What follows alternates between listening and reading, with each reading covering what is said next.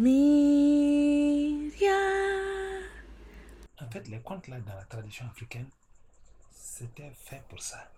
Et avant, moi je sais que nos parents disaient que quand un parent, ah, au-delà du conte d'abord, quand un parent veut tester le degré d'écoute d'un enfant, tu sais, il n'y a pas beaucoup d'outils. Hein. C'est des outils naturels. On t'amène des petits mille ou bien du, du, maïs ou un produit où tu seras obligé de marcher. Et si tu es un enfant qui a une écoute élevée, quand le papa, quand il t'a fait venir pour causer, avant même de commencer à te donner, il te donne des petits Un enfant qui a l'écoute ne mangera pas sans avoir eu un seul mot de son, papa.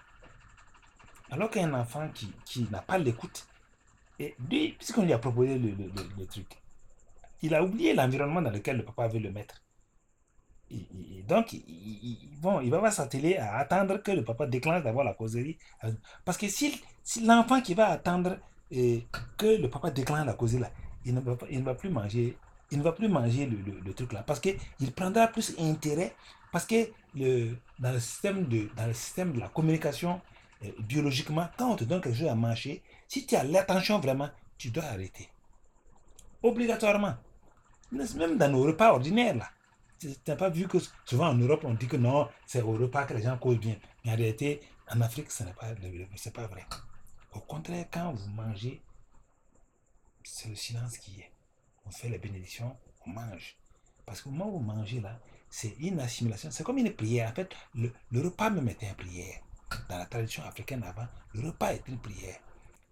effectivement, dans la tradition africaine, quand une, une femme prépare là, quand elle s'est mise à préparer, elle se met dans un état d'isolement. Elle ne parle plus au hasard. Il y a certains qui vont faire leur toilette propre. Comme pour prier autres là. Et puis une fois que c'est fini là, il y en a même chez nous des femmes qui lavent leur, leur, leur truc, leur foyer. Ils nettoient le foyer, ils prennent le caillou. Nous, on n'a pas de support comme ça, comme l'Occident avait mis de nouveau cimenté ou autre là. Non, non, non, non. Le caillou qu'il y a là, on te le brosse bien avec le truc là pour enlever la poussière, pour enlever la cendre, pour le truc là. Bon, ça c'est des, pour te montrer la méthodologie et, éducative de la tradition africaine avec celle d'aujourd'hui. Bon, pourtant la tradition, la, méthodologie moderne, là, elle utilise ça, mais elle a vite fait de balayer notre méthode là de revers la main. Donc je reviens sur dire que, les, les, les, les contes là, c'était avant la culture et la preuve que pour savoir que c'était la culture externe, c'est un fait de conscience là. C'est la nuit, généralement, que ça s'est passé. Qu'est-ce que la nuit, un être humain devient? Surtout un enfant. La nuit est un, un moment de fantasme. C'est un moment où les gens ont leur, ont leur, ont leur, ont leur subconscient en éveil. La nuit, on écoute. Ce qui est isolé la nuit, c'est un tampon entre l'existant et l'être humain. Et donc, tous les êtres, généralement, qui sont très intervenants là, interviennent la nuit. Parce qu'ils ont ces capacités-là. Et donc, et justement, les contes là sont faits pour ça.